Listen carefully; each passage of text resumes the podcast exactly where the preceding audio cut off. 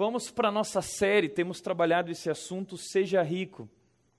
E o mundo fala muito sobre isso. Semana passada nós vimos que você vai na banca de jornal e você vai descobrir lá inúmeras revistas falando fique rico em apenas quatro meses. Uh, livros falando como ficar milionário, a mente milionária. O nosso mundo ele, ele busca isso, ele incentiva esse apetite pela riqueza. Nós vimos que a Bíblia, ao contrário, nos convida a um outro tipo de riqueza, nos convida a ser ricos de outra forma. E o texto base da nossa série tem sido 1 Timóteo, capítulo 6, versículos 17 a 18, que diz o seguinte: Ordene aos que são ricos no presente mundo, que não sejam arrogantes, nem ponham sua esperança na incerteza da riqueza, mas em Deus, que de tudo nos provê ricamente para nossa satisfação. Ordene-lhes que pratiquem o bem, sejam ricos em boas obras, generosos e prontos a repartir. Só para que você entenda, o que nós temos falado aqui são três atitudes que nós queremos desenvolver uh, em toda a nossa igreja, todos aqueles que aqui estão uh, e que são cristãos, seguidores de Jesus. Nós queremos levar essas pessoas, em primeiro lugar, a reconhecer. reconhecer o quê? Que já são ricos. A Bíblia diz: ordene aos que são ricos no presente mundo. Quando nós lemos isso, nós passamos rápido dizendo: não, isso não é para mim. Eu não sou rico, imagina.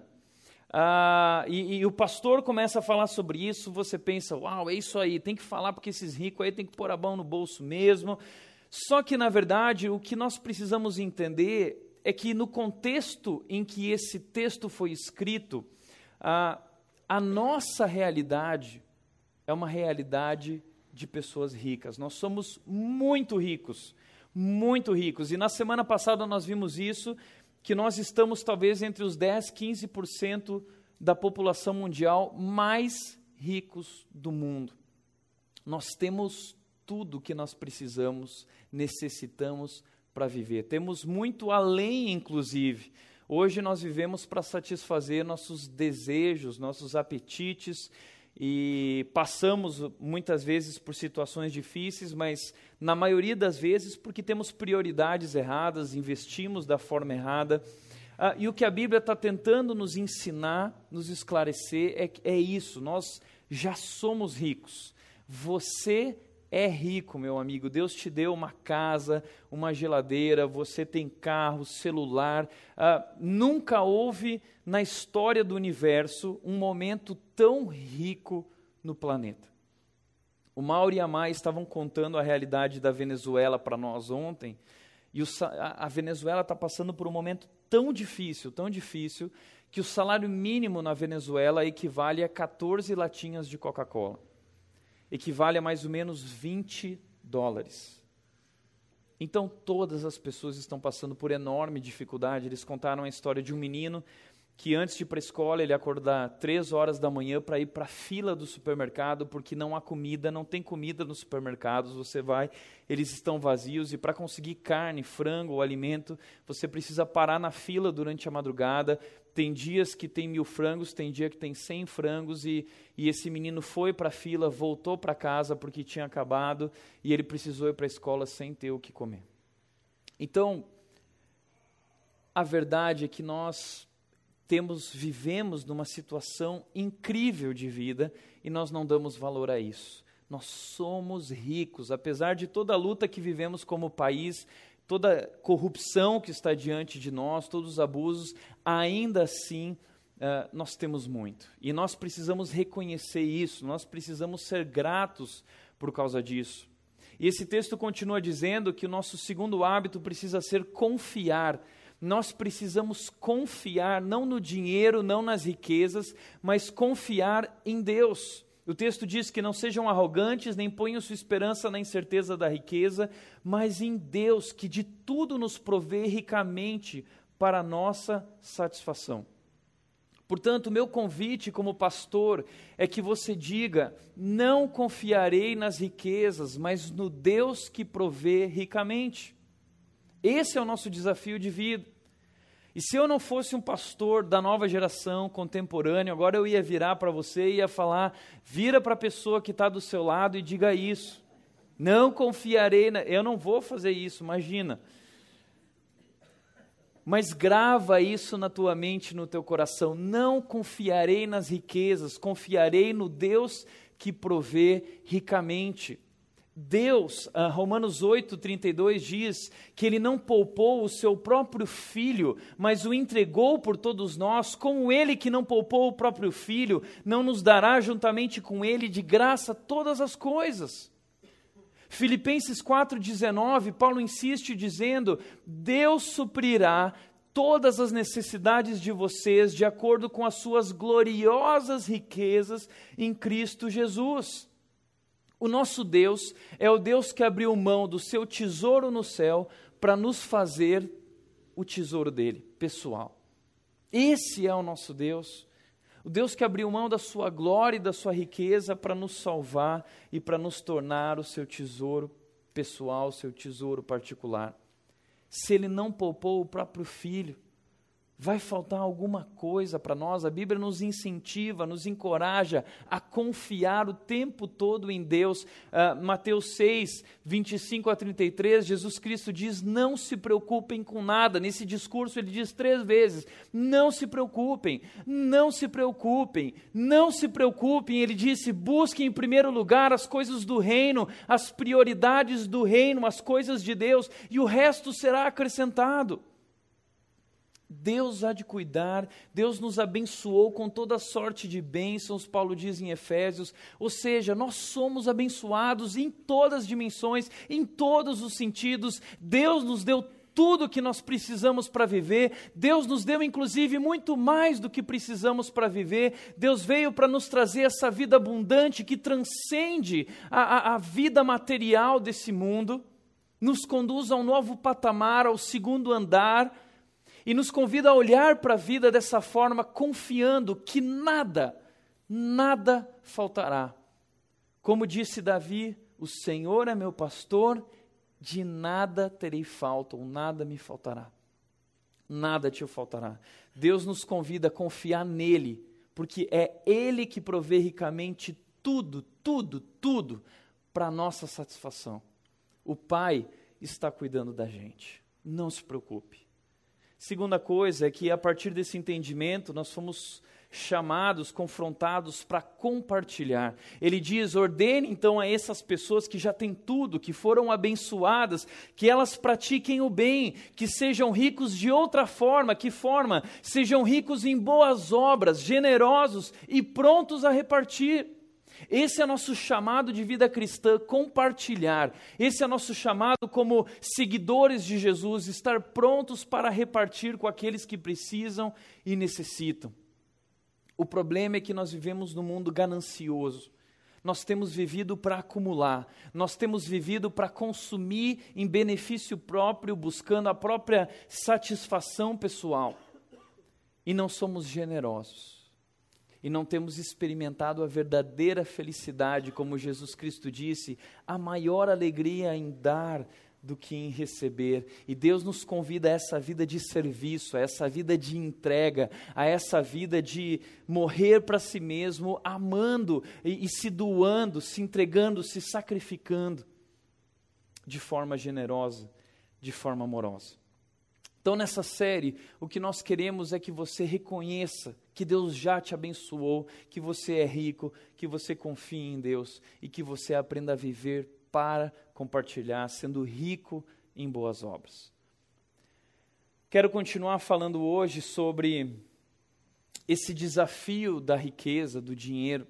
Recentemente eu assisti um filme chamado Lobo de Wall Street, provavelmente você já assistiu, e o filme é bem forte ele conta a história de um uh, homem chamado Jordan Belfort, e esse homem acumulou uma fortuna de 8 bilhões, gastou o dinheiro em noitadas, drogas, iates, carros, aviões, e ele acabou preso, acusado de fraudar seus investidores.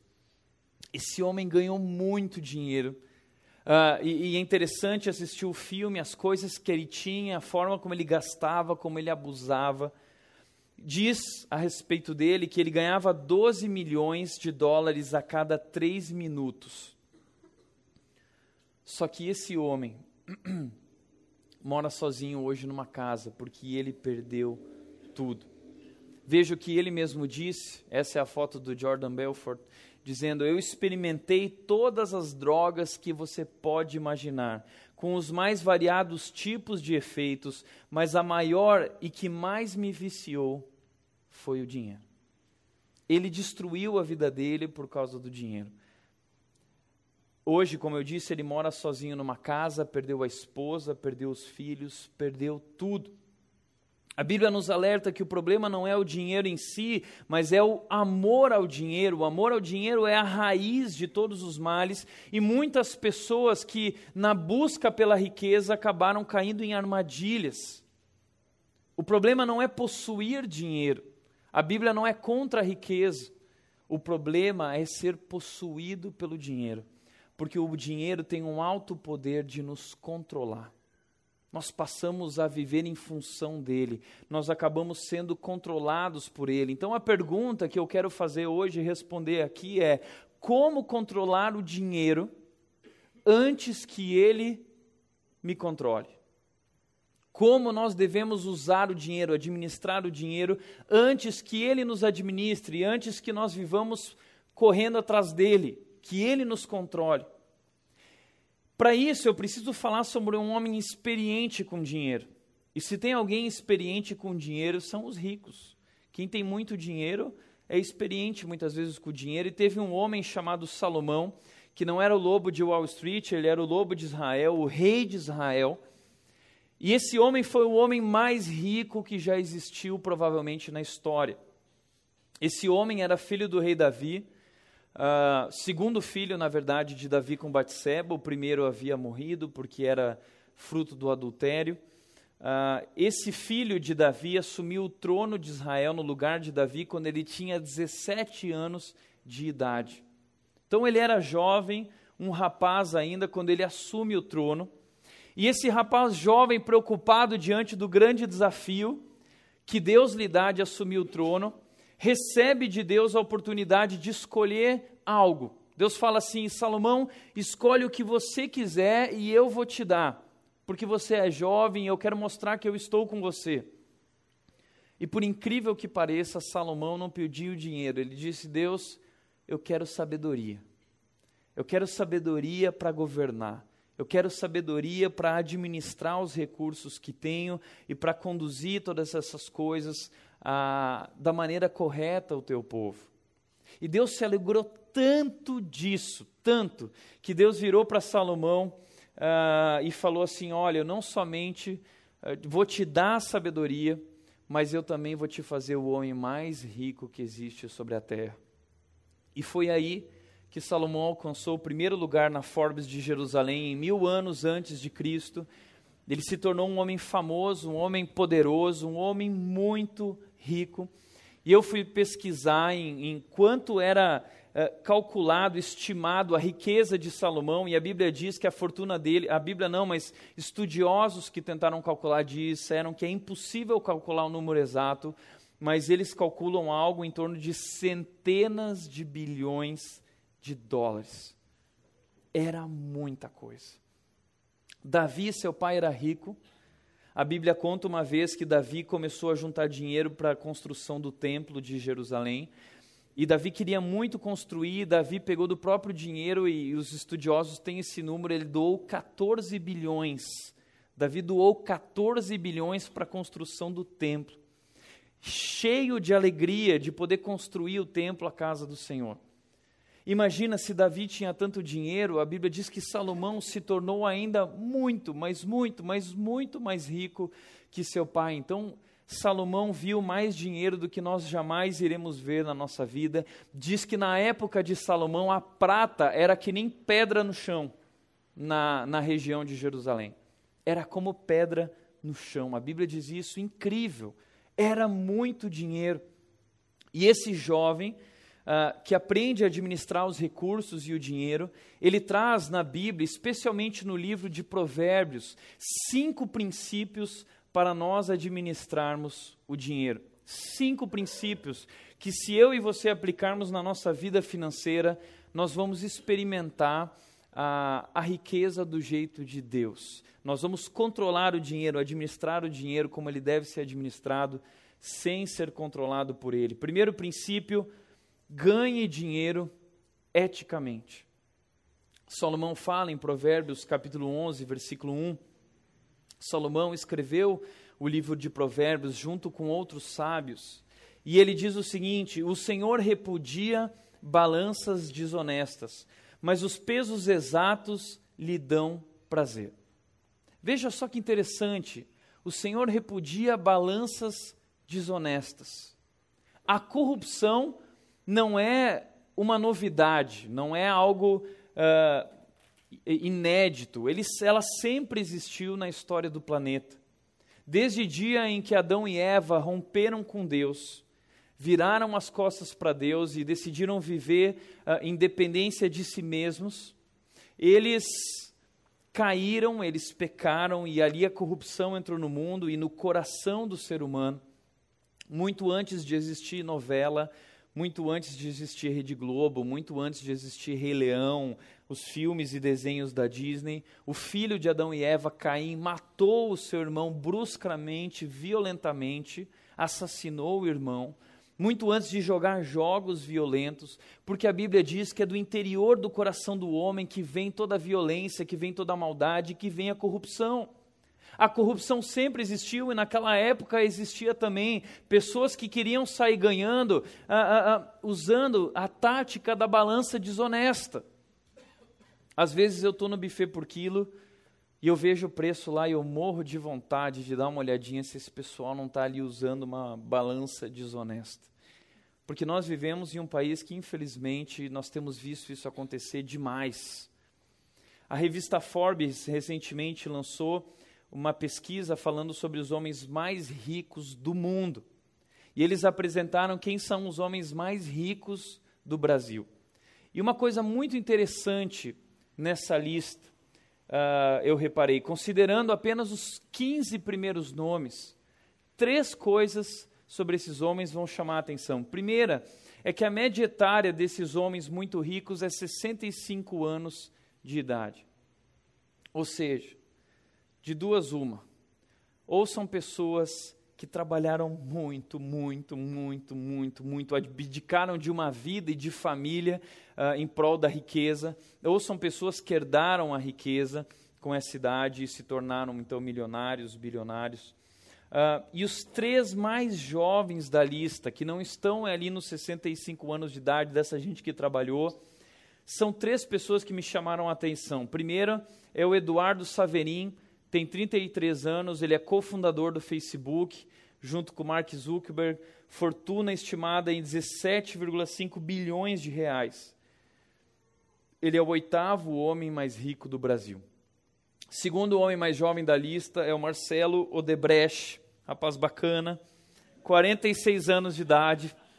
Construção é o ramo dele, petroquímica, fortuna de 13 bilhões de reais, o nono homem mais rico do Brasil. Um outro cara também, mais jovem da lista, André Esteves, também um cara bacaníssima, 46 anos, banqueiro investidor, fortuna de 9 bilhões de reais, é o 13º homem mais rico do Brasil. Sabe o que, que me chamou a atenção nisso aqui? Que desses três homens mais jovens, desses três mais jovens bilionários do Brasil, apenas um deles não está na cadeia. Por causa da corrupção ganhando dinheiro de uma maneira que não é ética. Isso tem se tornado tão costumeiro no nosso país e não é novidade dos nossos tempos.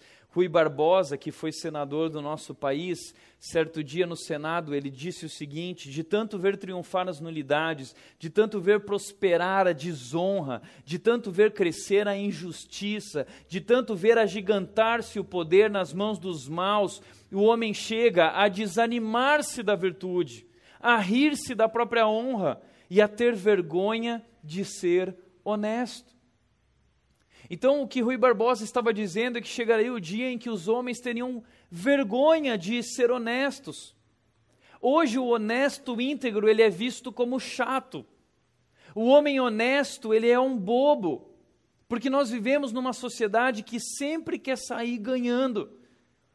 E nós todos vivemos assim, querendo sair ganhando em todas as oportunidades, sonegando impostos, omitindo informações no, no imposto de renda, não dando a nota fiscal devida.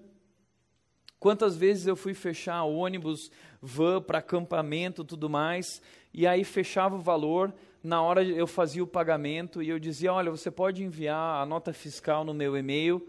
E a pessoa no telefone parava e falava assim: "Não, mas você não avisou que era com nota fiscal". E eu ficava: "Mas como assim avisar? A nota fiscal é uma obrigação, meu amigo. Eu quero essa nota fiscal aqui agora não, porque você vai ter que pagar mais pela nota fiscal". Esse é o país em que nós vivemos. E o cara que ele é honesto, ele chega a ter vergonha no telefone, dizendo: Ah, é, é, porque ele é o chato, ele é o bobo, porque todo mundo faz isso e se tornou natural. E hoje nós, como país, estamos sofrendo as consequências disso. Cada um quer sair ganhando, cada um ali com o seu jeitinho brasileiro, que a gente muitas vezes tem tanto orgulho de falar, e hoje nós vemos o que temos visto na liderança do nosso país. E criticamos e gritamos e protestamos, mas aqueles políticos são um reflexo de quem nós somos. Eles representam a nós. Nós não somos diferentes deles. O que vimos recentemente foram essas cenas e nós dizemos para nós mesmos: oh, estamos vivendo a história, uma nação que está se levantando, pessoas protestando, impeachment já, muda Brasil, é, vem protestando. Mas uma coisa que Roberto da Mata disse me chamou a atenção: ele falou o seguinte uma sociedade de rabo preso não pode ser uma sociedade de protesto. Nós somos uma sociedade de rabo preso. Nós vivemos querendo sair ganhando. Recentemente, uma jovem me contou, me contou que. Uh, ah, me contou, eu falei cantou? Desculpa. Amor, calma. Calma, amor. Ah, recentemente, uma jovem me contou que sua amiga entrou no processo seletivo de uma grande empresa de Indaiatuba e nesse processo seletivo precisava fazer uma prova de inglês. Essa moça ligou para a amiga e disse: Olha, você pode fazer essa prova junto comigo porque eu não sou boa no inglês, então você faz para mim. Ah, e essa é a geração que está protestando nas ruas, uma geração corrupta, que não age de forma ética e que quer ganhar dinheiro, quer sair ganhando de qualquer jeito. É triste isso, mas essa é a realidade do nosso país hoje. E muita gente vira e diz: ah, mas não tem mais jeito, eu desisti. Tem gente que vai: ah, vamos para fora do Brasil, é, vem, vamos embora né, daqui. Ah, mas eu gostei muito de um livro que eu li recentemente chamado O Brasil tem cura da Raquel Sherazade. E olha que interessante o que a Raquel Sherazade disse sobre o nosso país. Ela disse: há uma forma de mudar o Brasil, há a esperança mudando os brasileiros. A começar por mim, a começar por você não, somos refém do triste passado que nos legaram. Somos senhores do destino que queremos ter. E veja que interessante o chamado dela, ela diz o seguinte no livro: há um versículo inspirador da Bíblia que sempre me estimula a perseverar quando as coisas parecem irremediavelmente perdidas. Ela diz: não se amoldem ao padrão deste mundo, mas transformem-se pela renovação da sua mente. Esse é nosso chamado. Que a transformação comece por nós, por mim, por você. E ela continua dizendo que a renovação da mente é o primeiro passo para a mudança de atitude. Nós precisamos renovar nossa mente. A Bíblia já nos alertava dizendo: isso não é bom, Deus não se agrada disso, porque isso não será bom para vocês. Só que hoje nós precisamos ter coragem para fazer a diferença porque lá fora tudo nos desencoraja. Só que a gente não pode olhar para o lado. Ela diz: Não espere o vizinho começar a agir corretamente para fazer o que é certo. Não espere surgir o político honesto para ter retidão. Não espere uma revolução externa para mudar internamente. Não espere do outro aquilo que você mesmo pode fazer. Não tem jeito. Uma hora a casa cai para quem busca meios ilícitos de enriquecer. Esse é o testemunho do Jordan Belford o lobo de Wall Street, e ele disse o seguinte: o erro que eu fiz naquela época é que eu perdi minha ética. E os eventuais ganhos que você faz sem ética serão de curta duração. Eu prometo. Sabe o que eu acho incrível disso? Isso é bíblico. Isso é bíblico. O Salmo 73 apresenta uh, um homem olhando para isso, Davi olhando para esses homens que estão prosperando de forma que não é ética, e está dizendo como podem eles estar prosperando e tão bem, até um momento no texto que ele diz: Até que eu entrei na presença de Deus e eu percebi o destino desses homens, que eles logo se vão, que eles são como a palha que o vento leva.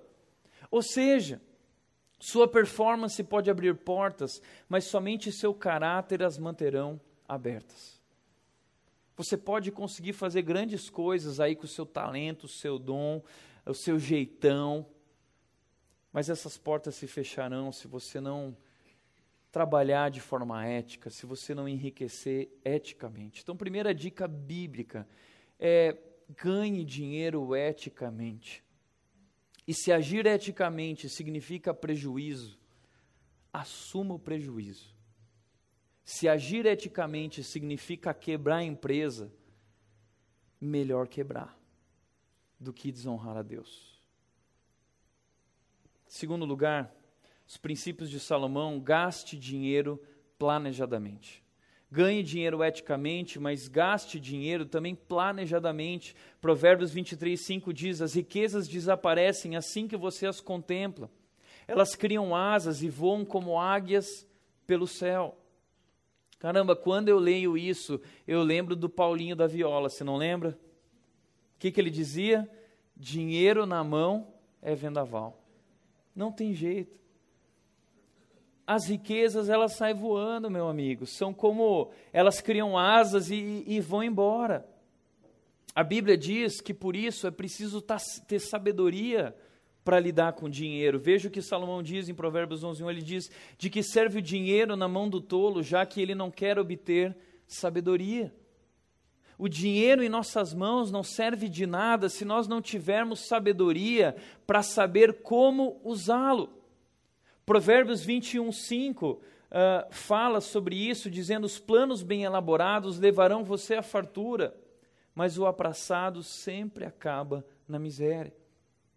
Por isso, esse negócio de deixa a vida me levar, a vida leva eu e eu vou levando do jeitinho que dá, isso não funciona, isso é coisa de tolo. Nós precisamos buscar, obter sabedoria para lidar com o dinheiro. Então, nós não nascemos prontos para lidar com o dinheiro, nós precisamos a, a, obter essa sabedoria, nós precisamos tomar decisões corretas. Algumas dicas que eu quero dar para você gastar o dinheiro planejadamente é você começar contabilizando o que você tem. Muitas pessoas não fazem nem ideia do que tem. E você não pode lidar com a realidade a menos que você esteja ciente de qual é a realidade. Só que muitas vezes, quando a gente está passando por um momento difícil financeiro, a gente fica com aquele medo de entrar na conta online lá e dar aquela olhadinha no saldo, então a gente fica evitando, né?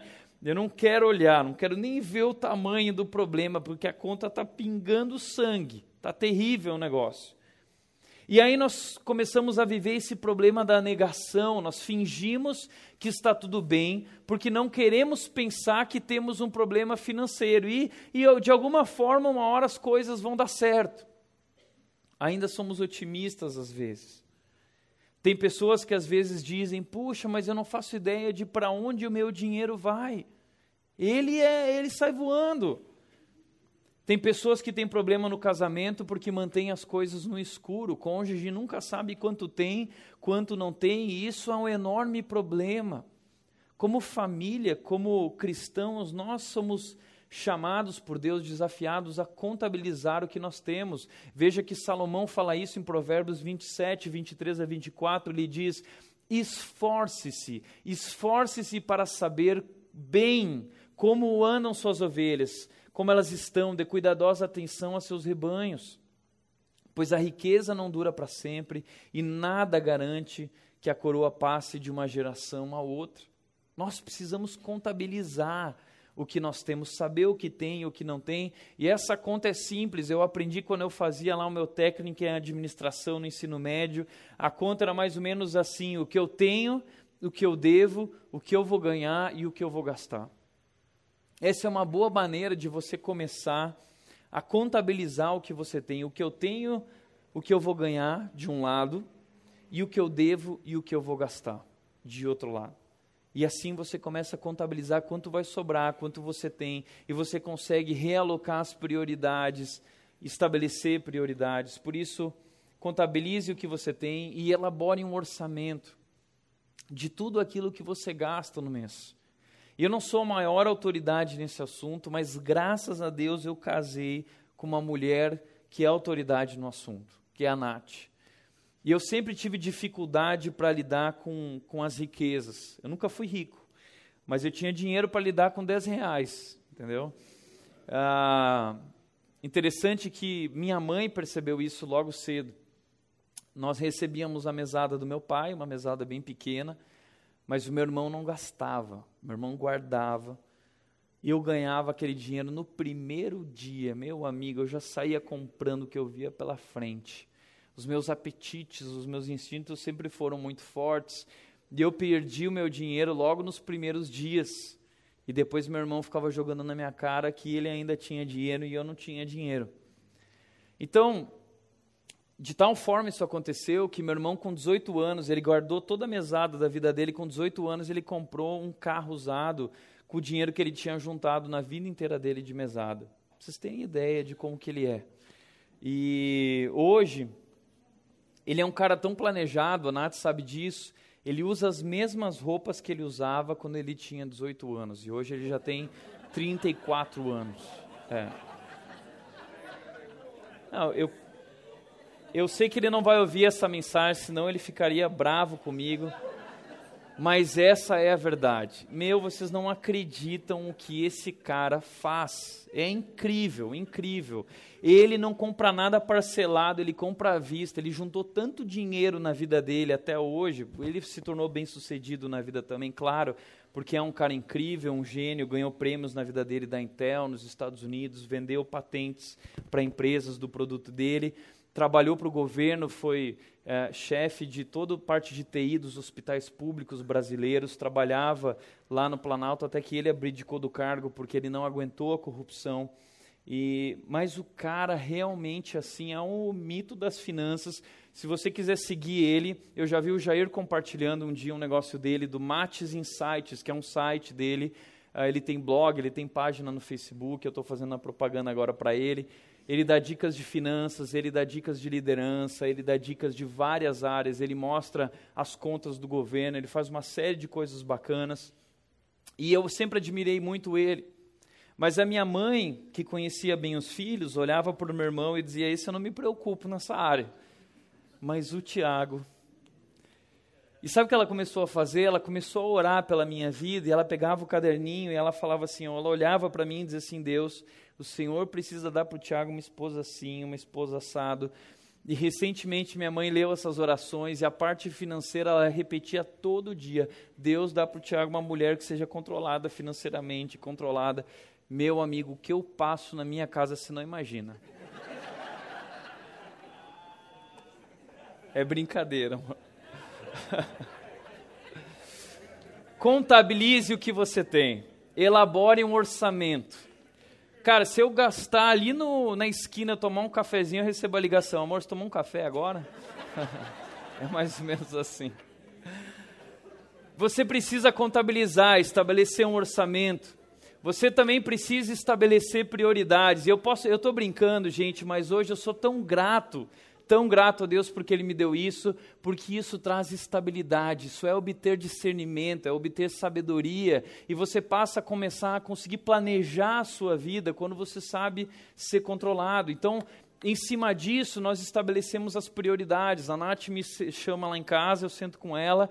Amor, vamos conversar sobre quais são as nossas prioridades. Primeiro isso, depois aquilo. Tá bom, amor, tá bom.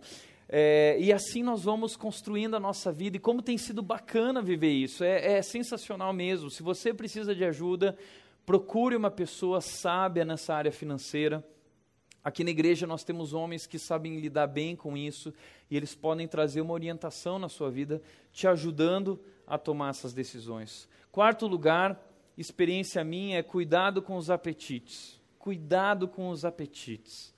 Eu sempre fui aquela criança uh, que olhava para aquele brinquedo e dizia: Pai, eu preciso desse brinquedo, ele é minha vida, ele é tudo para mim, eu sou viciado nesse brinquedo, pai.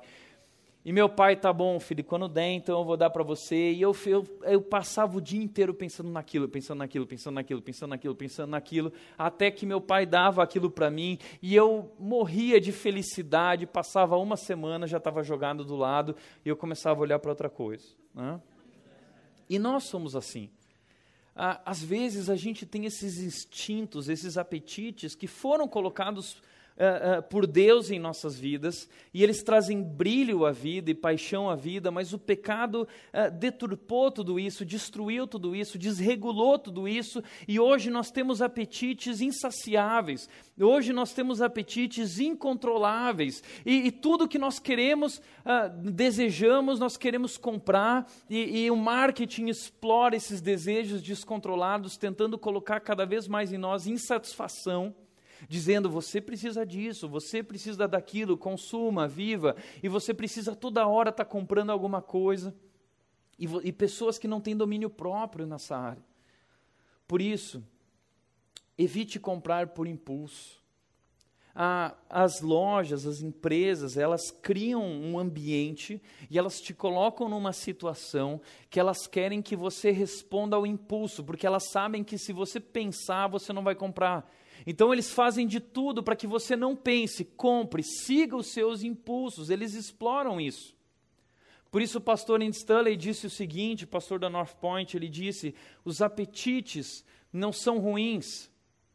Acredito que Deus os criou. Também acredito que o pecado os distorceu. Eles dão gosto e paixão à vida, mas são filtros terríveis, terríveis para a tomada de decisões. E ele diz: Não acho que exagero dizendo que as respostas que você dá a seus apetites determinarão a direção e a qualidade da sua vida.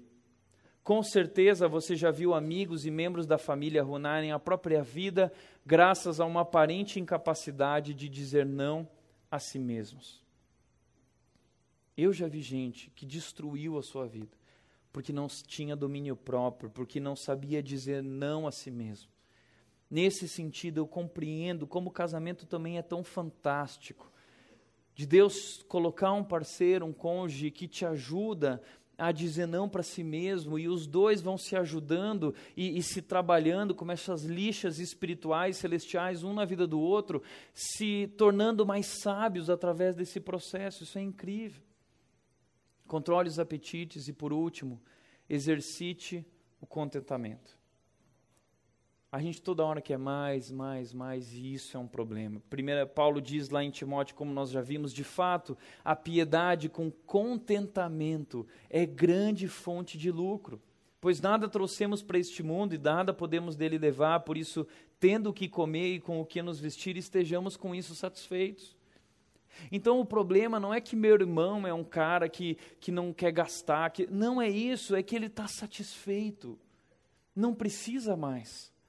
Bobos somos nós que não estamos satisfeitos e temos tudo, tudo que precisamos, que necessitamos, mas continuamos querendo mais. Mas quem desenvolve essa piedade, essa devoção a Deus, compreendendo, confiando nele, e tem contentamento e sabe que Deus está cuidando, tem grande fonte de lucro nisso. Terceiro princípio de Salomão: guarde dinheiro.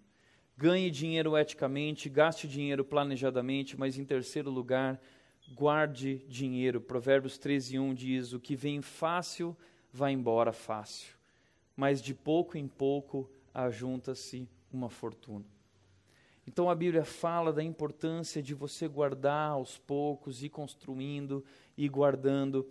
Existe uma pesquisa que foi feita que diz que cerca de um terço dos ganhadores de loteria que ganharam riquezas através da loteria vão à falência apenas alguns anos depois de receberem os primeiros milhões, segundo pesquisa realizada nos Estados Unidos. Eu fui pesquisar e um desses homens que ganhou enorme riqueza é um homem chamado Jack Whittaker, e ele recebeu o maior prêmio já concedido pela loteria americana em 2002. Mas ele perdeu tudo, tudo depois de quatro anos. Foi 315 milhões de dólares. Esse homem conseguiu perder tudo isso em menos de quatro anos. E ele não só perdeu tudo que ele tinha, como esse homem acabou preso preso, porque o dinheiro enlouqueceu ele, ele começou a fazer loucuras por aí, e a sua mulher pediu o divórcio, sua neta morreu de overdose, sua filha também morreu por causas desconhecidas, e hoje está sem dinheiro e sem família. Por isso nós precisamos tomar cuidado. E nós precisamos aprender a lidar bem com o dinheiro, e uma das formas é guardando dinheiro. Provérbios 21, 20 diz: Na casa do sábio há comida e azeite armazenados mas o tolo devora tudo o que pode. O tolo ele gasta, ele não pensa, ele não guarda. E o que eu quero que nós entendamos aqui, você entenda é que existe uma grande diferença entre poupar e acumular. A Bíblia nos convida a poupar. Poupar é diferente de acumular. Existe sabedoria no poupar, mas a Bíblia diz que acumular é insensatez. Lucas 12,15, Jesus disse: Cuidado, fiquem de sobreaviso contra todo tipo de ganância. A vida de um homem não consiste na quantidade de seus bens. E conta a história de um homem que começou a acumular, acumular, acumular, e, e para que ele estava acumulando tudo isso? E a diferença se encontra no seguinte: poupar é guardar para eventuais imprevistos e para o futuro, sem deixar de ser generoso e repartir com aqueles que precisam. Acumular é guardar por pura ganância, sem ser generoso e sem repartir. No conceito de Jesus, essa ganância é o pressuposto de que tudo aqui depositado nas nossas mãos é para o nosso consumo. E assim nós temos vivido. Tudo que eu tenho é para o meu consumo, é para minha satisfação pessoal, para minha realização pessoal. Como que eu lido com isso? A Bíblia diz que eu devo guardar dinheiro, mas que eu também preciso garantir o necessitado. A Bíblia diz: guarde dinheiro, gaste planejadamente, uh, mas também garanta o necessitado. Provérbios 11, 24 diz: Há quem dê generosamente, vê aumentar as suas riquezas, outros retêm o que deveriam dar e caem na pobreza. Veja só o resultado. Quem dá generosamente vê aumentar as suas riquezas. Outros retêm o que deveriam dar e caem na pobreza. Isso é muito verdade. Existe uma promessa aqui nesse texto e em, tantos outros textos bíblicos. Eu não sei se você sabe, mas a Bíblia fala. O segundo assunto mais comentado da Bíblia é dinheiro. Provérbios fala muito sobre dinheiro. Salomão sabe o perigo que existe na riqueza e no dinheiro. Jesus, muitas das suas parábolas são a respeito do dinheiro. E a Bíblia nos chama o tempo todo a repartir, a sermos generosos com aqueles que precisam. Provérbios 19, 17 diz: Quem trata bem os pobres, empresta ao Senhor, e Ele o recompensará. É uma promessa. Mateus 25, conta que quando o filho do homem vier em sua glória e todos nós estivermos diante de Deus, diz que o filho do homem, que é Jesus, ele vai separar as ovelhas uma das outras, como um pastor separa as ovelhas de um bode. E ele colocará as ovelhas à sua direita e os bodes à, suas esquerda, à sua esquerda. E ele vai dizer: Venham os que estão na minha direita, sejam benditos, porque quando eu tive fome, vocês me deram de comer, quando eu tive sede, vocês me deram de beber, Porque fui estrangeiro e vocês me acolheram, necessitei de roupas e vocês me vestiram, estive enfermo e vocês cuidaram de mim, estive preso e vocês me visitaram. Então essas pessoas responderão: Mas quando que nós te vimos com fome e te demos de beber, ou com sede e te demos, te demos de comer, ou com sede e te demos de beber? Quando te vimos estrangeiro e te acolhemos, ou necessitado de roupas e te vestimos? E o rei responderá, Jesus responderá: O que vocês fizeram a alguns dos meus menores irmãos, a mim o fizeram. Quando você ajuda alguém necessitado, é como você estivesse cuidando, recebendo Jesus. A Bíblia nos convida a uma vida de generosidade, a um olhar não ganancioso, mas um olhar de repartir, de compartilhar. Provérbios 14, 31 também diz: oprimir o pobre é ultrajar o seu Criador, mas tratar com bondade o necessitado é honrar a Deus. Veja só o que Salomão está falando, combina com esse texto de Mateus 25. Quando você cuida do pobre, você está honrando a Deus. Porque Deus se importa com eles e Deus nos chamou a viver essa religião, e a verdadeira religião, segundo Tiago, é cuidar do órfão, é cuidar da viúva, é cuidar dos necessitados.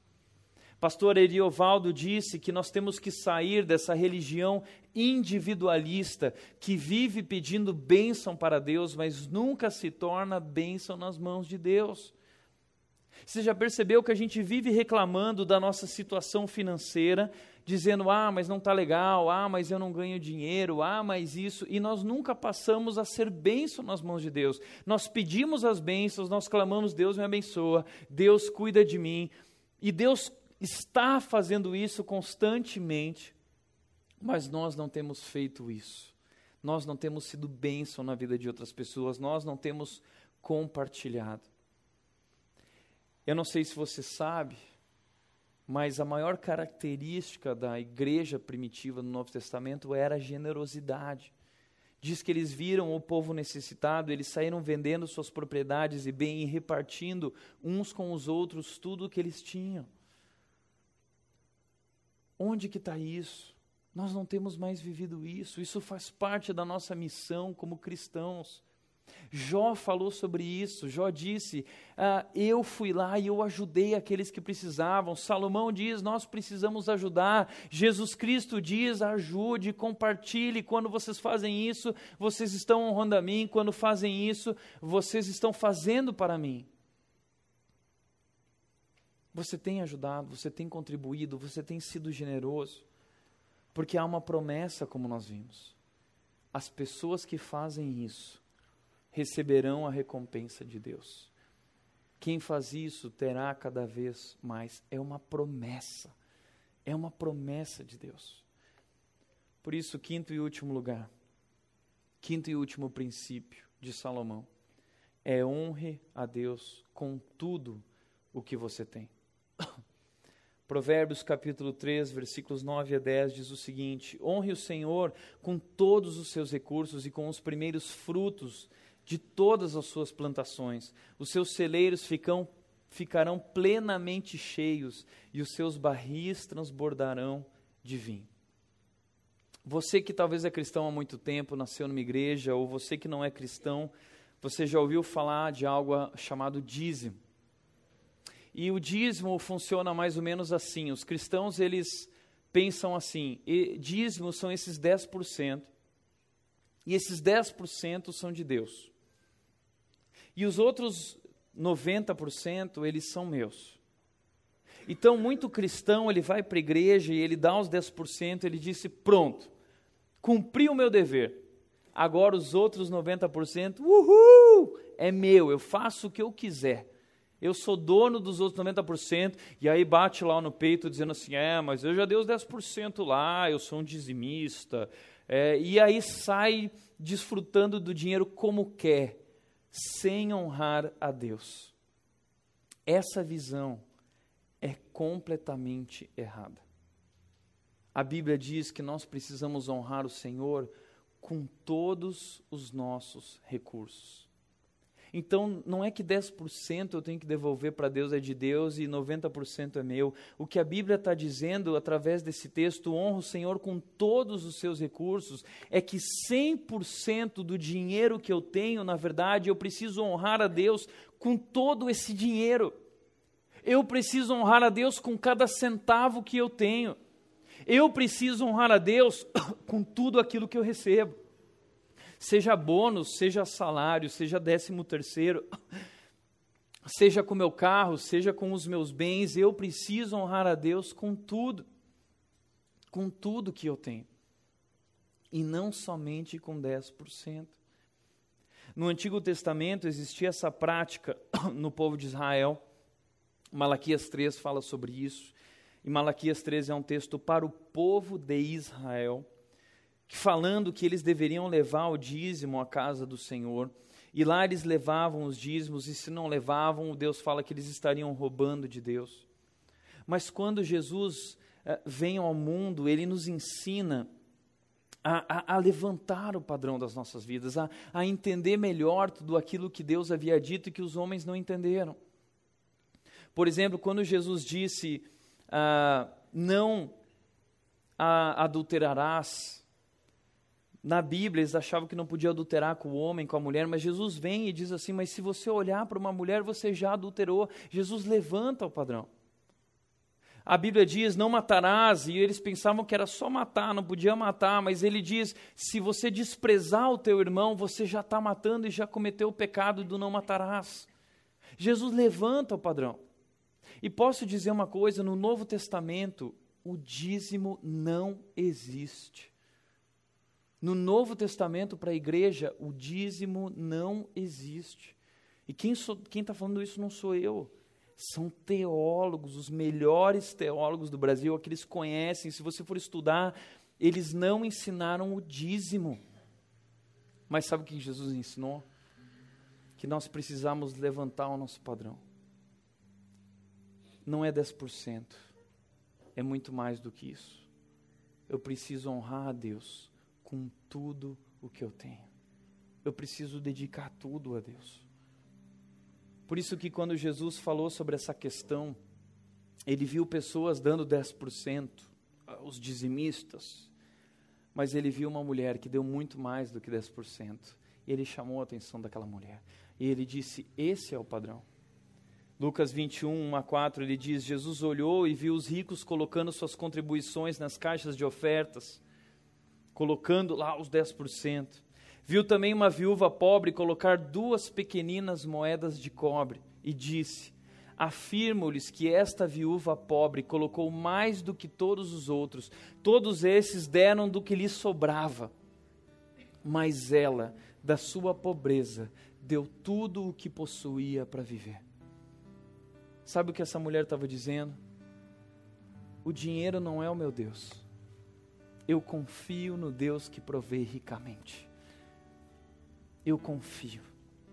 E ela oferta sacrificialmente, ela deu tudo o que ela possuía para viver. Quem está dizendo isso não é, não sou eu. Quem está dizendo isso aqui não é o Edir Macedo, tá? Quem está dizendo isso aqui é Jesus. Esse é o padrão que nós fomos chamados a viver. Por isso me incomodo quando as pessoas falam de dízimo, porque Jesus nos chamou, desculpa, para viver muito mais do que isso, para honrar a Deus com muito mais do que 10%, meu amigo. 10% é pouco, é pouco.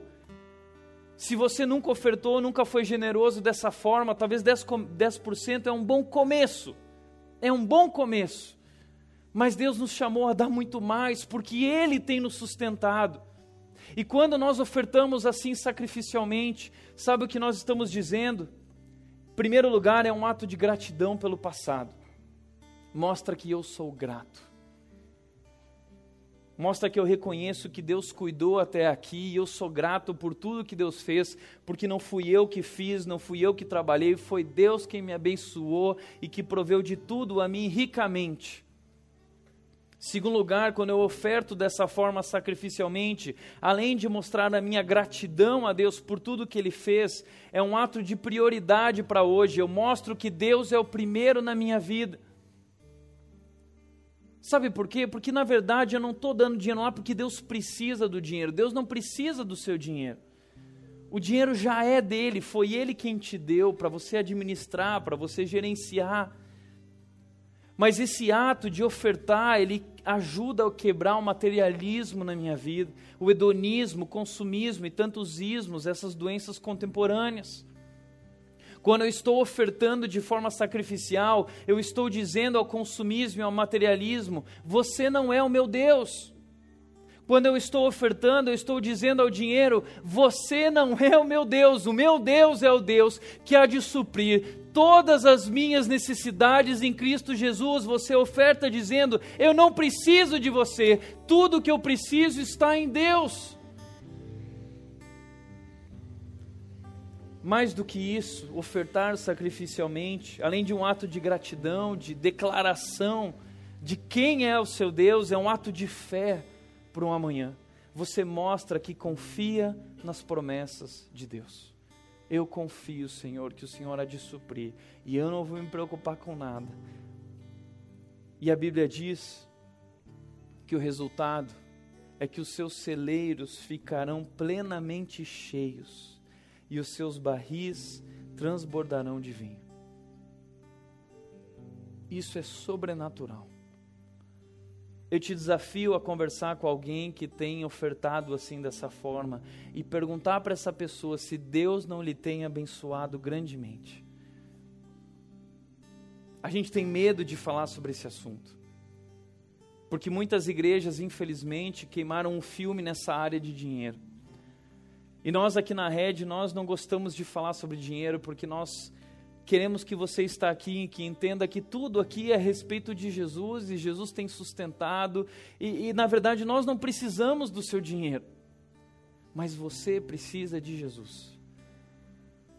E uma das maneiras que você declara que precisa de Jesus e que Ele é o seu Deus é ofertando sacrificialmente, e dependendo dele, dizendo: Deus, eu vou depender de Ti e isso é demais, isso é sobrenatural, essa entrega, essa redição é maravilhosa. Eu te desafio a ver isso, a provar isso. A Bíblia diz: provai e vede que o Senhor é bom. O Senhor é bom, mas Ele tem sido o Senhor da sua vida. Ou você confia no dinheiro? Não é o dinheiro que tem te sustentado, não é teu emprego. Quem te sustenta é Deus. Ele é o Deus que provê ricamente. Talvez você diz, mas eu sou pobre demais para guardar, eu sou pobre demais para dizimar, para ofertar. Nada disso. A oferta é uma disciplina. Veja essa mulher, o que ela fez, que Jesus ressaltou. Ela deu tudo o que ela tinha. Ofertar é uma escolha. E você pode fazer isso em qualquer nível de renda.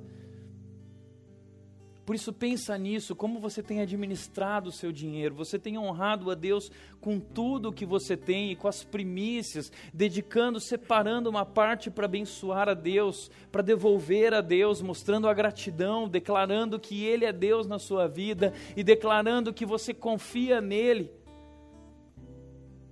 Você tem ajudado pessoas necessitadas ao seu redor que precisam de ajuda, contribuindo com missionários que estão sendo enviados pelo mundo, como Juliano e a Evelyn, como tantas outras pessoas passando por necessidade. Você está aqui hoje, você tem passado por necessidade, pois eu quero te desafiar a vir me contar isso, ou compartilhar com qualquer líder da nossa igreja, e nós iremos cuidar de você nós vamos te ajudar, porque esse é nosso papel como igreja cuidar uns dos outros. O problema não é a riqueza, é como nós lidamos com as riquezas. Deus nos convida a exercitar a nossa fé, honrando a Ele com tudo e dedicando o que podemos, ofertando sacrificialmente. Por isso a Rede, eu sonho que ela não seja uma igreja de dizimistas. Eu sonho que a Rede seja uma igreja de pessoas que ofertam sacrificialmente, como essa mulher porque Jesus falou que ela é o nosso padrão. E a gente tem que buscar viver isso. Por isso, para refletir e praticar, primeira coisa que eu quero dizer, contribua com a campanha, bem prático, seja rico. É uma campanha, é uma série de mensagens, mas é também uma campanha onde nós estamos doando alimentos, roupas e dedicando tempo como voluntários em instituições participantes, como a Secal, que é um lar de idosos, e o Bolha de Sabão, que é uma creche que ajuda crianças e famílias desestruturadas. E vocês estão sendo convidados a participar disso. A nossa caixa de alimentos está ali na frente. Muita gente tem trazido alimentos, fraldas geriátricas que os idosos estão precisando. Eu já fiquei sabendo de muitas pessoas que estão indo lá na Secal e os idosos já falaram: Olha, eu quero conhecer essa igreja, eu quero saber quem são essas pessoas que estão nos abençoando, que estão cuidando da gente. É para isso que Deus nos chamou para compartilhar. Nosso mundo não é aqui, nossas riquezas não estão aqui, nós não dependemos do dinheiro, nosso Deus está cuidando de nós. E Ele já disse que tudo vai dar certo, que tudo vai terminar bem. E o que Ele nos convida é para ajudar, para contribuir, para demonstrar o seu amor através da nossa generosidade e cuidado com aqueles que precisam. Faça parte dessa campanha. Hoje nós vamos vender caldo quente, todo o dinheiro, todo o dinheiro vai ser revertido para ajudar a Secal e essa instituição Bolha de Sabão. Então participe disso também. E nós queremos que isso seja recorrente em nossa igreja. Uma igreja voltada para aqueles que precisam, uma igreja que abençoa essas pessoas, não apenas levando o pão e o alimento, mas levando o amor de Jesus, levando a verdade, explicando para elas que Jesus as ama e que Ele é o Salvador e que Ele é o Senhor. É isso que nós vamos lá quando a gente for conversar com os idosos e as crianças e as famílias. Nós vamos ajudá-los, mas nós vamos dizer que nós temos algo muito maior do que tudo isso para lhes dar. Apresentar que é Jesus. É Jesus. O Deus nosso Senhor. Em segundo lugar, assuma um compromisso de contribuir financeiramente com a igreja, contribuindo, cumprindo com obediência ao chamado de Jesus e investindo nos projetos da igreja. Muita gente pergunta assim: puxa, mas aqui na rede não dizima, não tem oferta, porque a gente não fala sobre isso.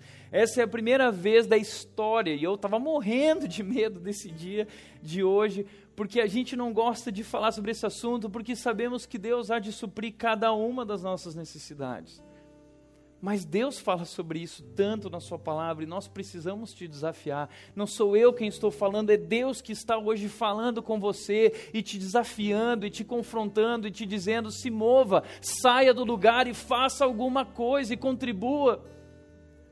Uh, eu quero te convidar a pensar nisso, cantando. Eu quero que nós possamos relembrar quem é o nosso Deus e que o nosso Deus é poderoso.